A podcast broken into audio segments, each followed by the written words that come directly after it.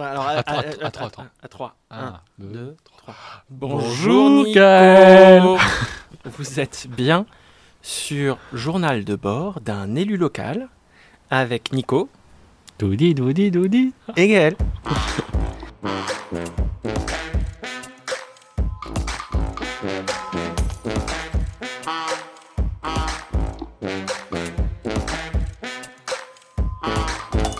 Alors, aujourd'hui, euh, tu, tu m'as lancé un défi. C'est- D'habitude, on prépare un peu nos émissions. Je sais de quoi on va parler.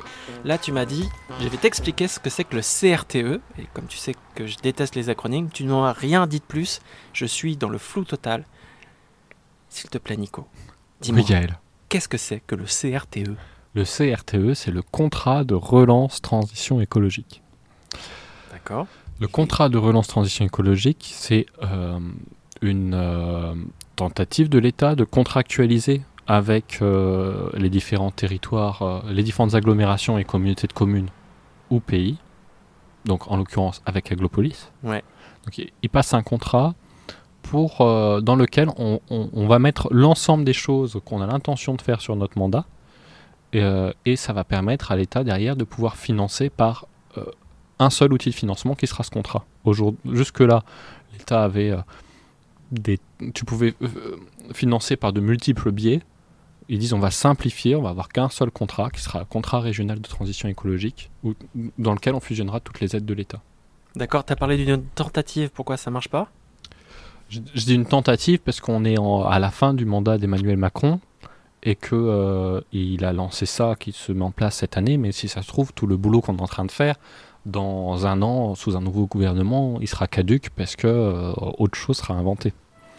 Mais malgré tout, le, fait de contractualiser les relations entre les EPCI et l'État est plutôt une bonne chose, je trouve, euh, dans le sens où euh, la mise en place de CRTE, de ce contrat de relance, nous permet à un moment donné de mettre à plat l'ensemble des politiques publiques qu'on a l'intention de mettre en œuvre et de récupérer aussi auprès de toutes les communes euh, de notre agglomération euh, l'ensemble des actions qu'ils ont l'intention de faire sur le mandat. Donc Mhm. ils nous envoient des fiches actions qui sont des fiches qui recensent les différentes choses qu'ils aimeraient mettre en place et financer sur leur mandat.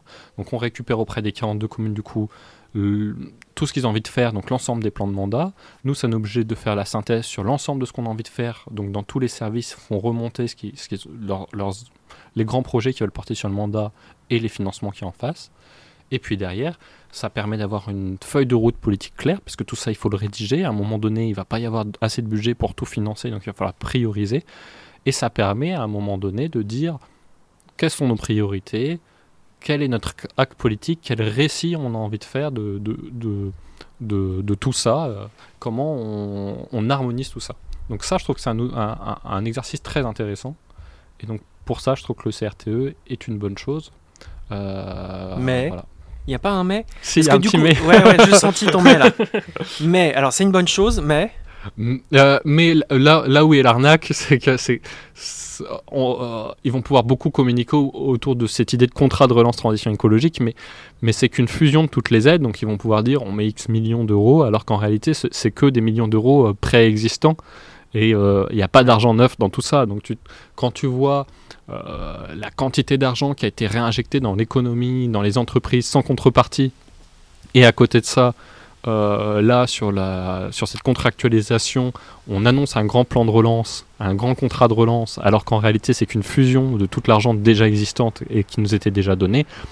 Il y a une petite arnaque derrière. Et finalement, je sens bien que euh, euh, dans les services, dans- auprès des élus, ils se disent bon, on le fait parce qu'il faut le faire, mais euh, on va pas y gagner grand-chose. Ouais. Voilà. Et, et- et je me disais même qu'il y avait peut-être des- plus petits projets qui allaient euh, peut-être passer à la trappe, non? Des trucs, des Mm. choses qui étaient prévues et que. que- Non, parce que... Non, je pense que... Je dis non parce que sa tête euh, montre que, que clairement non. hein. non, non, je dis non parce que dans tous les cas, comme toujours, il y a des projets que tu peux financer, d'autres que tu peux pas financer. Mais les financements étant pas les mêmes, si, demain on n'arrive pas à financer certains projets, ce sera pas la faute du CRTE. Après, l'avantage de ce contrat de relance, c'est que ce qu'on va financer ou ne pas financer, ben du coup, ça sera pas du clientélisme. Ça sera pas on finance ça parce que le maire nous l'a demandé un peu plus. Ou euh, où on finance pas celui-là parce qu'il nous l'a pas fait remonter à temps. Là, tout d'un coup, c'est l'occasion que toutes les communes, sans distinction, fassent remonter le projet, qu'on soit au courant d'absolument tout, et puis qu'on détermine ensemble, euh, avec l'ensemble des communes, les règles de financement. Voilà. D'accord. Ok. alors, du coup, c'est à quelle échéance Quand est-ce qu'il faut rendre le, le, devoir final Dans un mois, quoi. non, non, ouais, ouais, c'est des, des, délais ultra courts et ils nous annoncent ça au dernier moment, donc il faut vite tout faire remonter. On rédige le truc et ça, ça laisse très peu de, de temps de réaction. Euh, après, la question, pourquoi je voulais t'en parler, c'était un peu pour rentrer un peu dans le cœur de la machine. Et euh, moi, sur ce contrat de relance, ça me permet aussi d'affirmer une feuille de route sur euh, euh, la, transition écologique, sociale, sur la solidarité et autres, et de, faire écrire ce plan de mandat.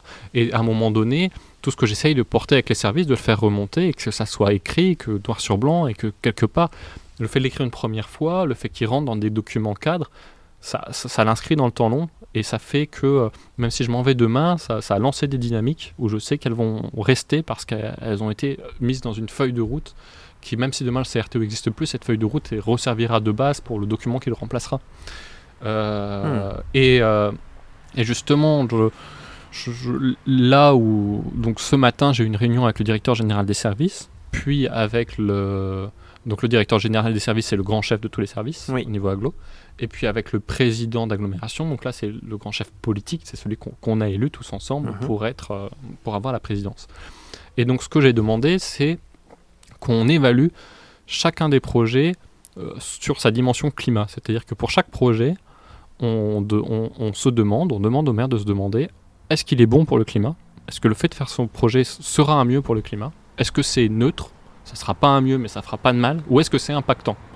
Et je trouve que le fait de mettre ce critère-là, euh, même si. Ben, ça fait déjà que tous les maires, tous les services, maintenant, pour chaque projet, vont se poser la question et ce qui n'était pas le cas avant. Et rien que le fait qu'à chaque fois on se pose la question, ça fait réfléchir et ça change la manière d'appréhender les projets. Et ça fait que demain, quand on va hiérarchiser, quand on va choisir de retenir ou pas, alors dans l'idéal, il faudrait mettre un, critère, un quota, dire par exemple on finance 50% de projets qui sont bons pour le climat, 20% qui sont neutres, et puis peut-être qu'on se donne au début 20% qui sont impactants, mais on pense qu'ils sont quand même structurants parce que euh, pour le sport des étudiants, on a vraiment besoin de construire ce nouvel équipement. Euh, pour euh, pour mhm. d'autres raisons qui, qui, sont aussi importantes à prendre en compte, il faut. Mais je pense que ça, politiquement, je, alors je pense qu'il faut une certaine forme de radicalité maintenant dans l'écologie si on veut réussir à tenir nos, nos, nos ambitions. Mais je sens bien que si je porte ça comme ça dès maintenant, j'arriverai pas, je, je décrocherai pas cet arbitrage.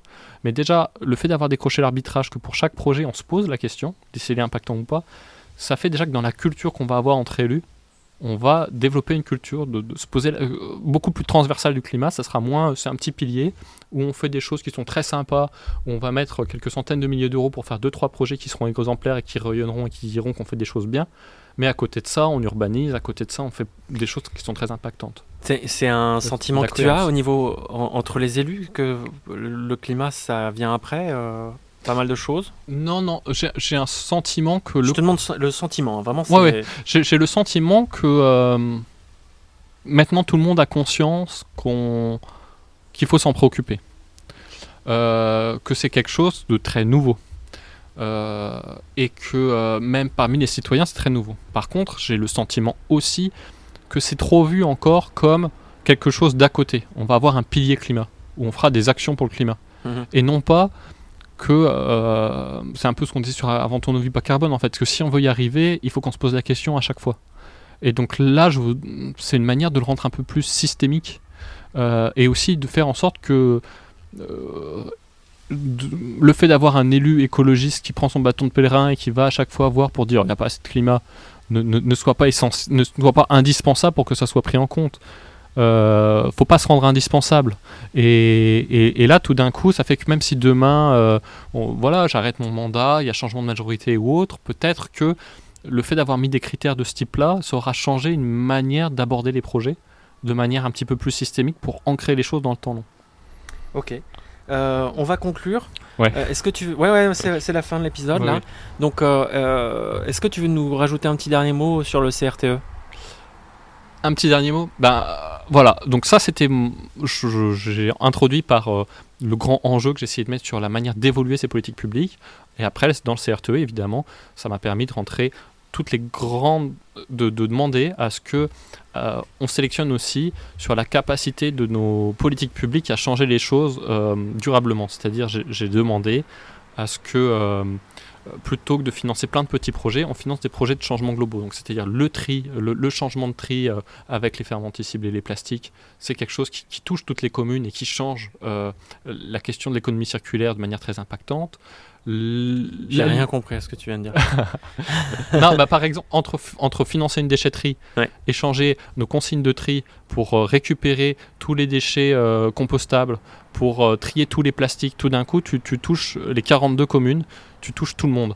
Et en fait, j'essaye de, de dire, on- choisissons les grandes politiques qui ont des impacts sur la globalité, sur la totalité. Euh, la politique d'économie circulaire qu'on met en place, on va travailler avec l'écologie industrielle territoriale pour mettre toutes les entreprises autour de la table et les aider, les accompagner pour faire la transition écologique de l'économie euh, et, de nos entreprises sur le territoire, ça c'est quelque chose aussi de global où on, arrive à emmener plein d'acteurs avec nous et qui changent les choses de manière globale et d'être moins sur plein de petits projets mais sur ces grands changements et mettre la priorité sur, ces grandes politiques publiques là que je, je comprends bien, j'ai plus le temps de toutes les détailler mais il y en a quelques-unes comme ça. Très bien. Merci beaucoup, Nicolas. à la semaine prochaine. À la semaine prochaine Gaël. Ça marche.